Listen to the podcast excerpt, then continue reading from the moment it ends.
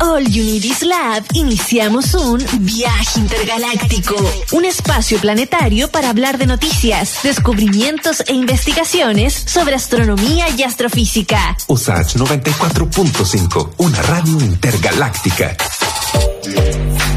Bueno, desde este viernes la USACH se suma al evento mundial 100 horas de astronomía. En nuestro país la actividad va a ser conmemorada de forma gratuita por el Departamento de Física bajo el nombre Astronomía sin Límites. Así que justamente desde mm, esa entidad académica conversamos con nuestra periodista Carla Hernández, investigadora del Centro CIRAS de la USACH. Carla, ¿cómo estás? Buenas tardes y gracias por conversar como siempre con nosotros. Hola, buenas tardes, Iván. Qué gusto saludarte. Oye, Carla, cuéntanos un poquitito de qué se va a tratar esto. Más adelante te voy a también estar preguntando eh, de un panel en el que tú vas a participar junto a Cristina Dorador, eh, Javiera Barandarian, pero eh, adelantar ahora de la iniciativa como a nivel global, ¿no? Porque esto es parte de una cuestión súper grande eh, que impulsa la Unión Astronómica Internacional, una organización científica global, como bien estaba diciendo. Entonces, si nos puedes como pintar la película, digamos, de esta, primero, de lo que es el evento grande, el 100 Hours of Astronomy, y de qué forma lo van a bajar eh, a nivel local. Sí, exactamente como tú comentas, la Unión Astronómica Internacional hizo hace un par de meses este llamado, esta invitación a todo el mundo eh, para organizar actividades que nos ayudaran a acercar la astronomía a las personas y bajo el lema Juntos bajo un mismo cielo, ¿no? Considerando, cierto, que en este contexto de pandemia el contacto físico ha sido complejo, entonces, cierto, como bajo este mismo cielo estamos todos de alguna forma reunidos. Y esta actividad, que se llama las 100 horas de la astronomía, se realiza entre el 1 y el 4 de octubre en todas partes del mundo. Y desde Chile somos una de las instituciones eh, que vamos a estar desarrollando entonces actividades completamente gratuitas y en línea para acercar efectivamente la, la astronomía a todas las personas.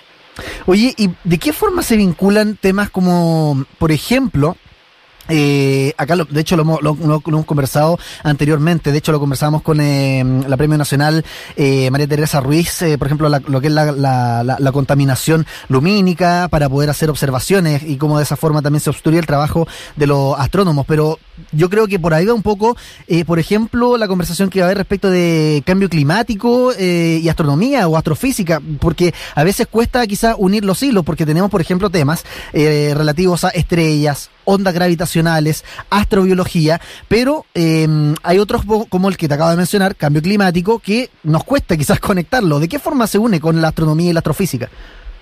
Sí, la verdad es que precisamente quisimos darle a esta actividad un sello eh, que fuese interdisciplinar, porque efectivamente los desafíos que tiene hoy en día la ciencia tienen que ver con esto, ¿no? Con cómo vamos conectando saberes desde las distintas disciplinas y cómo podemos abordar problemáticas contingentes y tan complejas como lo es el cambio climático, por ejemplo, justamente desde los aportes que se hacen desde distintas disciplinas, ¿no? Es un es una problemática que, que, que por su complejidad requiere distintas miradas y requiere que comprendamos, ¿cierto?, la- esa problemática desde, desde estas distintas perspectivas. Así que en ese sentido, este conversatorio que llamamos Astronomía sin Límites, justamente apunta a abordar temáticas eh, de interés que parecieran no estar conectadas, ¿no?, en Sí, sí, claro. eh, pero que en realidad nos permiten eh, entablar un diálogo, ¿no? Donde, donde a, a- a través de las cuatro sesiones que se van a realizar, viernes, sábado, domingo, lunes, eh, los distintos investigadores e investigadores que van a participar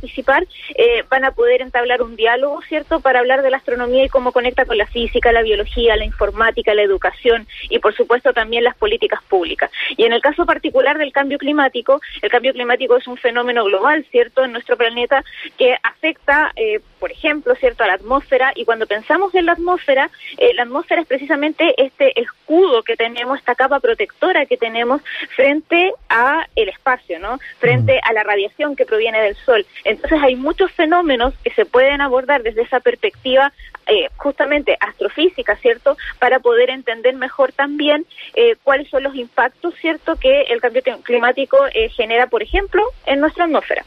Y hoy también la, astronomía, en este en esta, digamos, misión de, del encuentro, de hacerlo más integral, interdisciplinar, se apoyan en varias ramas. Una, bueno, por supuesto, una de las bases de la astronomía más fuerte es la física, la matemática, y el Big Data, ¿no? Hace, hace mucho tiempo que la astronomía se apoya en el Big Data, también la inteligencia artificial, pero el Big Data va a ser, de hecho, uno de los temas que tú eh, vas a moderar junto con la participación de Cristóbal Espinosa, Fernando Ranú, Felipe Elorrieta y Miguel Pino, todos también eh, de la USACH. Por ejemplo, eh, por, dar, digamos, uno en, particular. Em, el gran telescopio para rastreos eh, sinópticos que, digamos, se está construyendo en el norte de Chile, em, va a capturar un montón de información, mucha data, eh, y también otros observatorios em, almacenan una cantidad de, ya no se habla de terabytes, o son como petabytes. Entonces, todo esto demanda, no sé, machine learning, inteligencia artificial, y ahí entra, yo creo, en juego la Big Data. Entonces, ¿cómo han sido quizás las primeras aplicaciones de Big Data? ¿Cómo crees tú que hacer esa conversación también estamos quizá entrando en una era del Big Data o ya hace rato que eh, se está usando aquello en la astronomía? Eh, bueno, sabes que este es un tema bien interesante porque como suele suceder, precisamente las investigaciones en ciencias son las que también van tensionando a la tecnología, ¿no? Y a los avances. Y en la medida de que la tecnología nos ha quedado pequeña, hemos tenido que ir generando innovaciones. Y en ese sentido, la, la astronomía y sobre todo la que se está desarrollando desde Chile va a generar un precedente, ¿cierto?, a nivel mundial. Cada vez, como tú bien decías, son mayores las cantidades de información y de datos 给 estamos recibiendo desde el espacio y con las máquinas que tenemos, con los con los, los programas, cierto, por ejemplo, computacionales que hoy en día se usan, no se da abasto para poder procesar toda esa información. Por lo tanto, de punta con instrumentos cada vez más sofisticados, se hace también necesario contar con tecnología para procesar esa información. Y es ahí donde hablamos, cierto, de Big Data, que en otras áreas ya está bastante instalado, cierto, pero cuando lo vemos desde esta perspectiva científica, eh, resulta interesante comprender entonces cómo eh, con estas herramientas vamos a poder estudiar mejor el universo y entre ellos ciertos fenómenos como, por ejemplo, las ondas gravitacionales, pero también los agujeros negros, también objetos compactos, que es lo que investiga eh, Cristóbal Espinosa, ¿no? Esta física de pulsares, que en otros momentos también eh, se ha comentado. Em, así que en ese sentido es un desafío interesante pensar cómo estos temas, aparentemente, como decíamos, cierto, desconectados, en realidad tienen una relación y tensionan este futuro que esperamos también para la astronomía. Y también tensionan la propia formación científica, mm. ¿no? Porque necesitamos personas que tengan también las capacidades, las habilidades para poder desarrollar también este trabajo científico futuro.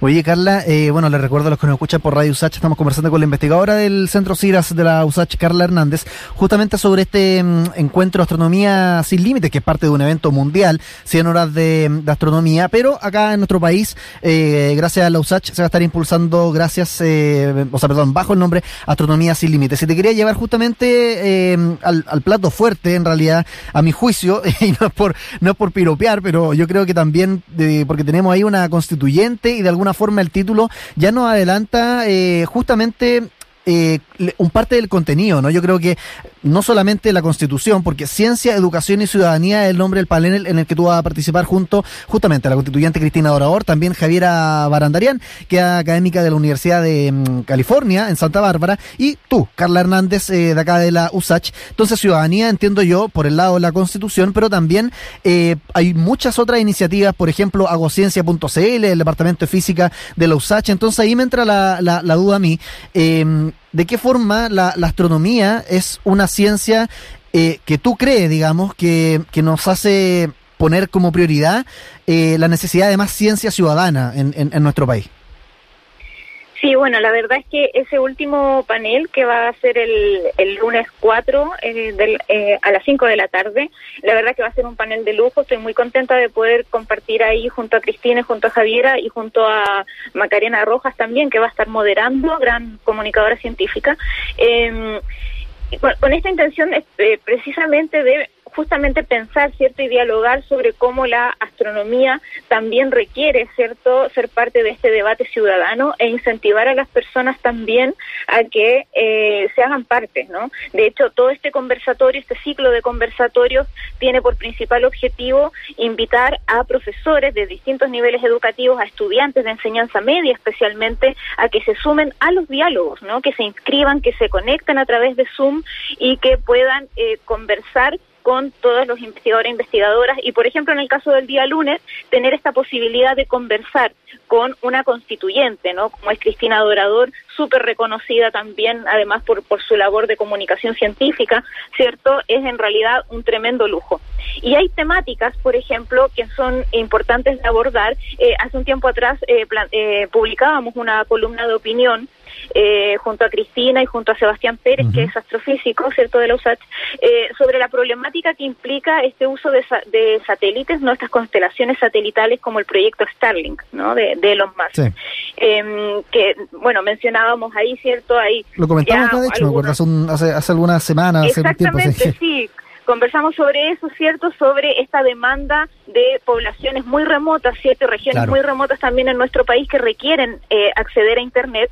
Y estas empresas ofrecen un servicio de Internet satelital que contamina el cielo desde la perspectiva de bloquear, por ejemplo, las observaciones, ¿cierto? Em, interrumpir de alguna forma la, la, investigación astronómica. Entonces, nosotros, eh, digamos, como ciudadanos, tenemos que tener también una postura al respecto. Pero la postura no puede ser, mira, yo tengo que elegir entre proteger la astronomía o tener servicio a Internet, porque esa no es una responsabilidad de la ciudadanía, esa es una responsabilidad de los tomadores de decisiones, mm. que tienen que proteger efectivamente la investigación científica, pero que tienen que también permitir que las personas tengan acceso a la conectividad.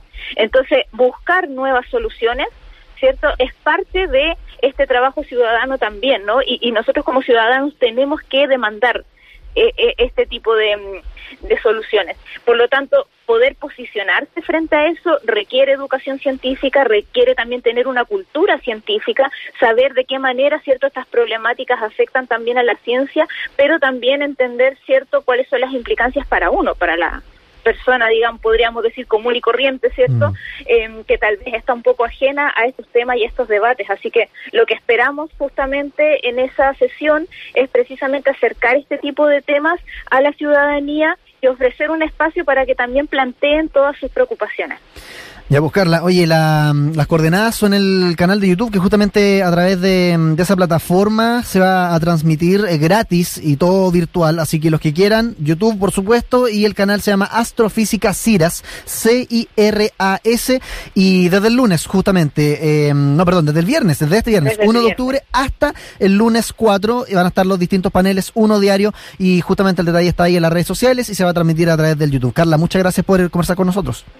Muchas gracias a ti, Iván, por